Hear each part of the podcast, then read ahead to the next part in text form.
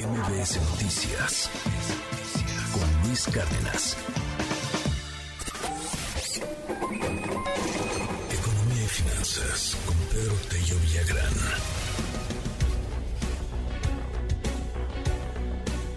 Bueno, la buena noticia relativamente la visita de estas eh, personalidades en la OPEP, la visita nada más y nada menos que del secretario general Haitham Al-Gaiz, pero también por otro lado el contraste con una noticia no tan positiva y es el asunto del desacuerdo que hay por el maíz transgénico que tenemos con los Estados Unidos y al cual por cierto ya se sumó Canadá y que podría eh, poner en jaque agroexportaciones en México por más de 11 mil millones de dólares. ¿Qué dato, Pedro Tello? Te mando un abrazo. Buenos días, ¿cómo estás?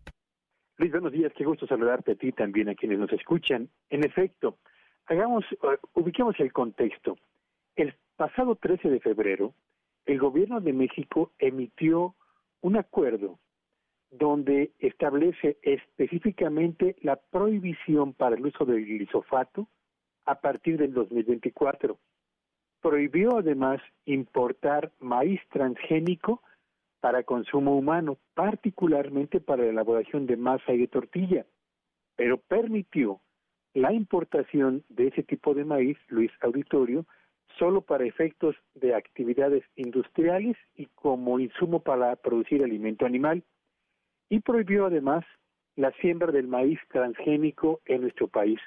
Como resultado de este decreto publicado el 13 de febrero pasado, el gobierno de Estados Unidos inició esta semana que está por terminar solicitando formalmente el inicio de consultas técnicas al amparo de lo previsto en el Tratado México, Estados Unidos y Canadá, concretamente en lo referido al capítulo número 9, medidas sanitarias y, fito, y fitosanitarias, para conversar con el gobierno de México acerca de las objeciones que tenemos para limitar las importaciones de maíz o de productos biotecnológicamente biotecnológicos procedentes del campo.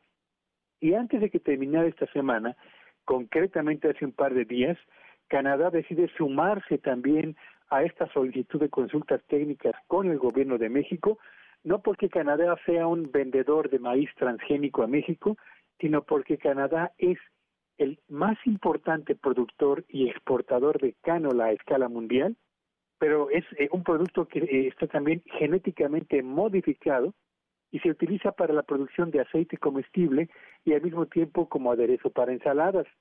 Y México, por eso le interesa a Canadá, es uno de los principales importadores justamente de este producto transgénico.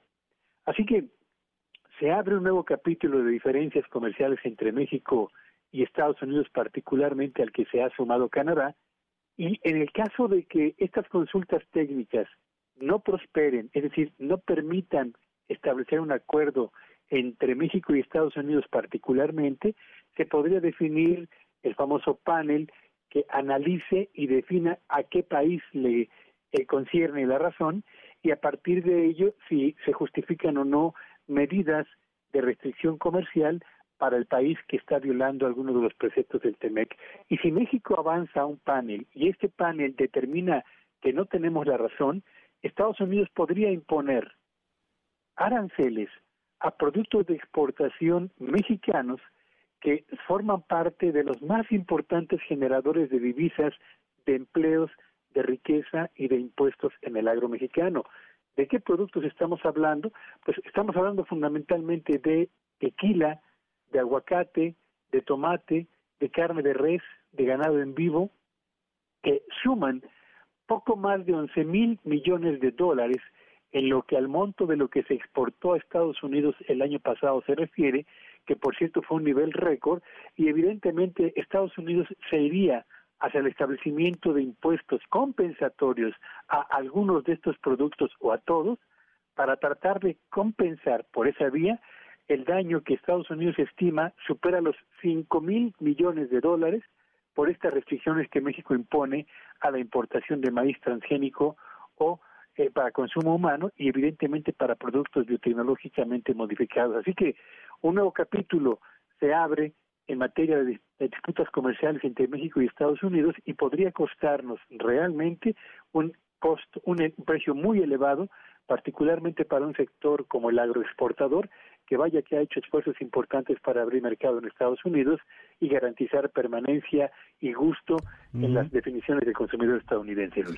¿Y sabes qué es lo peor, me parece, Pedro? Que es por una ideología al final. O sea, esta eh, necesidad de querer sobreponer las ideologías y, las eh, creencias sobre las bases científicas, que fue lo que le pidió el gobierno estadounidense, ¿no? Que fue lo que pidieron allá en Estados Unidos, al menos queremos las justificaciones científicas del por qué estas decisiones de, querer prohibir y que ha ido creciendo y creciendo la, la disputa. Pues a ver qué pasa, querido Pedro. Estará en juego, yo diría, la capacidad negociadora y la diplomacia de nuestro país para resolver una diferencia comercial de este tamaño, lo mismo que con el sector energético, que por cierto, Luis Auditorio, les recuerdo que ha transcurrido ya mucho tiempo desde que terminó la etapa de consultas técnicas y no se ha procedido toda la definición del panel que tendría que definir a qué país le, le concede la razón. Así que se abre un nuevo frente comercial y habrá que ver, habrá que ver qué tan hábilmente se maneja por parte de nuestros representantes, Luis. Pedro, te seguimos en tu red, ¿cuál es? Se llama en Twitter en arroba Petrillo Villagrán y que este sea un espléndido fin de semana para todos. MBS Noticias con Luis Cárdenas.